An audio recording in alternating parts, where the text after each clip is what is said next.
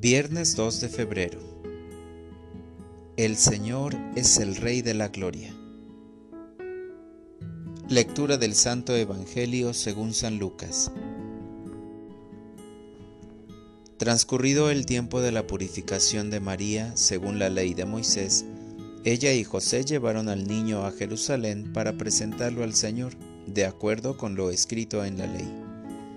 Todo primogénito varón será consagrado al Señor, y también para ofrecer, como dice la ley, un par de tórtolas o dos pichones. Vivía en Jerusalén un hombre llamado Simeón, varón justo y temeroso de Dios, que aguardaba el consuelo de Israel. En él moraba el Espíritu Santo, el cual le había revelado que no moriría sin haber visto antes al Mesías del Señor. Movido por el Espíritu, fue al templo, y cuando José y María entraban con el niño Jesús para cumplir con lo prescrito por la ley, Simeón lo tomó en brazos y bendijo a Dios diciendo, Señor, ya puedes dejar morir en paz a tu siervo según lo que me habías prometido, porque mis ojos han visto a tu Salvador, al que has preparado para bien de todos los pueblos, luz que alumbra a las naciones y gloria de tu pueblo Israel. El padre y la madre del niño estaban admirados de semejantes palabras. Simeón los bendijo y a María, la madre de Jesús, le anunció, Este niño ha sido puesto para ruina y resurgimiento de muchos en Israel, como signo que provocará contradicción, para que queden al descubierto los pensamientos de todos los corazones, y a ti una espada te atravesará el alma. Había también una profetisa, Ana, hija de Fanuel, de la tribu de Aser era una mujer muy anciana. De joven había vivido siete años casada y tenía ya 84 años de edad. No se apartaba del templo ni de día ni de noche, sirviendo a Dios con ayunos y oraciones. Ana se acercó en aquel momento dando gracias a Dios y hablando del niño a todos los que aguardaban la liberación de Israel. Una vez que José y María cumplieron todo lo que prescribía la ley del Señor, se volvieron a Galilea, a su ciudad de Nazaret.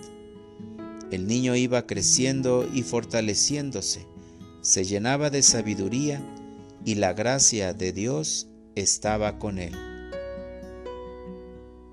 Palabra del Señor. Oración de la mañana cuida la inocencia de los niños. Señor y Dios mío, hoy te presento todo mi ser para que lo guíes y lo acompañes en el camino de tu voluntad. Hoy, Señor, que recordamos cuando el niño Jesús fue presentado en el templo, quiero pedirte que cuides de mi niño interior y de todos los niños de este mundo. Haz, Señor, que aprenda a ser como ellos. Ayúdame a ser animoso, cariñoso, gentil, amable, humilde, puro y limpio de corazón. Guía mis pasos por el camino de la paz. Señor, que fortaleciste al niño Jesús en sabiduría y lo acompañaste en su formación.